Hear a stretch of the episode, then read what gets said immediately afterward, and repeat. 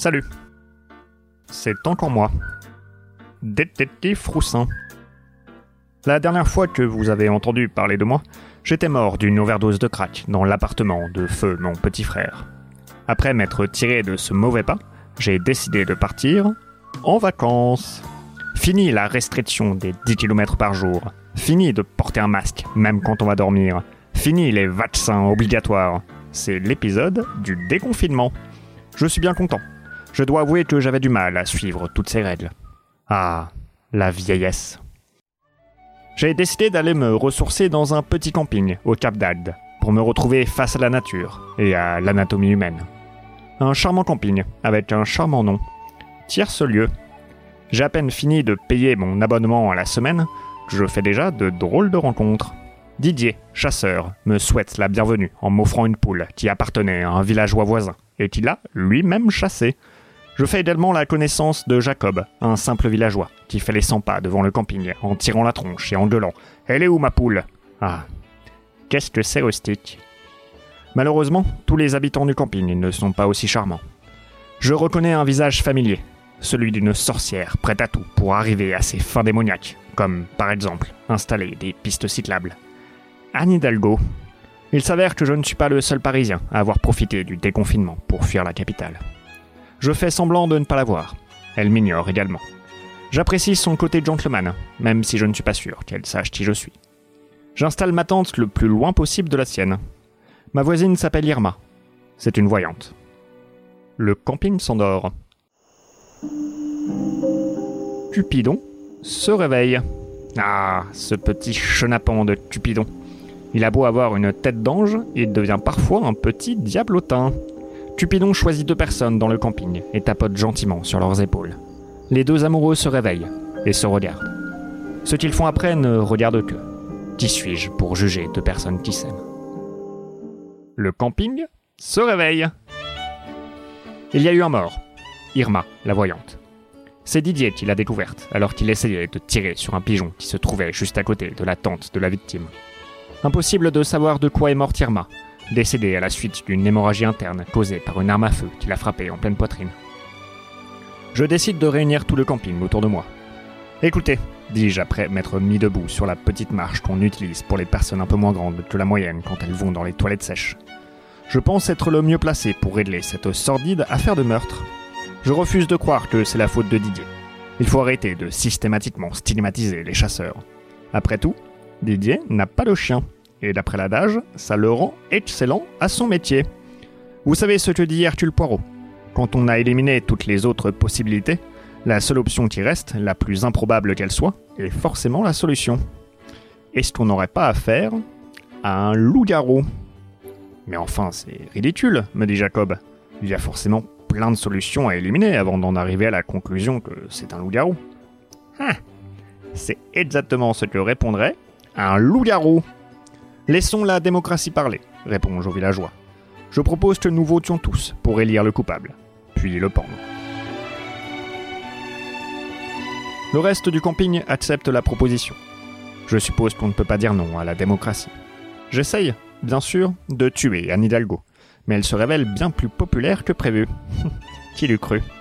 Le camping vote pour tuer Thomas, le seul résident noir du camping, qui s'avérait être un simple villageois. Chou blanc.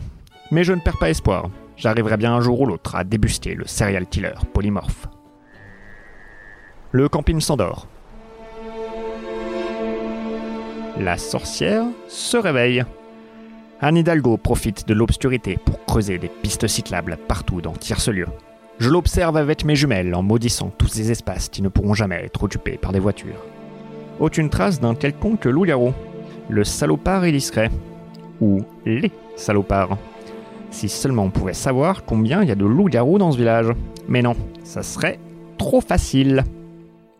Le camping se réveille. Cupidon est mort. Nous avons retrouvé son cadavre criblé de balles à côté de la tente de Didier, qui chassait tranquillement des oiseaux. Je me sens impuissant face à la terreur lupine. Et je ne suis pas le seul.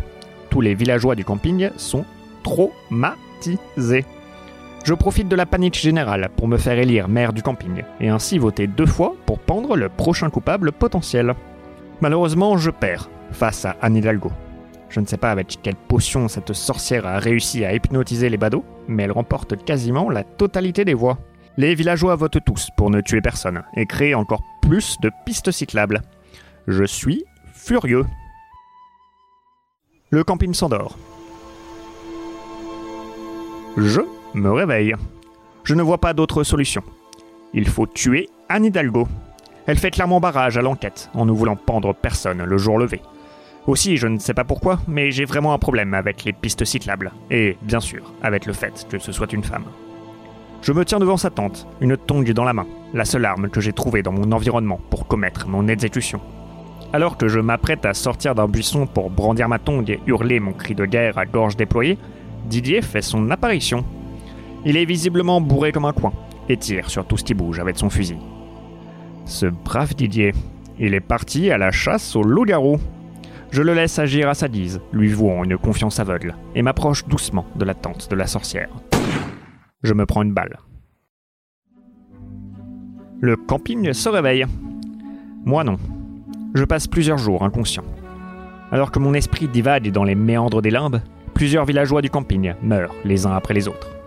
Anne Hidalgo, sans mon aide, a perdu le contrôle de tierce-lieu, et les villageois ont décidé de jeter Didier sur une piste cyclable, après l'avoir accusé de plusieurs meurtres. Le chasseur tire alors sur une petite fille, avant de succomber sous les roues d'un vélib électrique.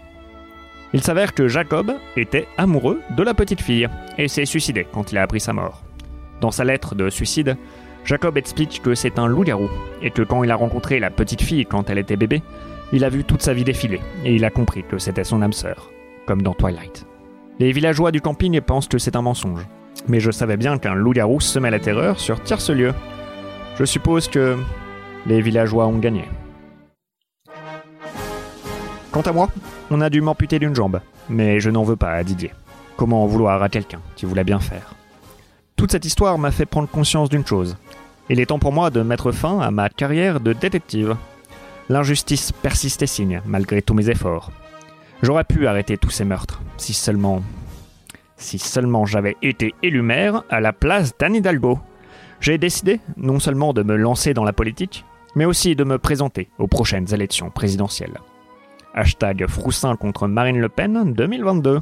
Je remets mon pantalon et pars du camping naturiste.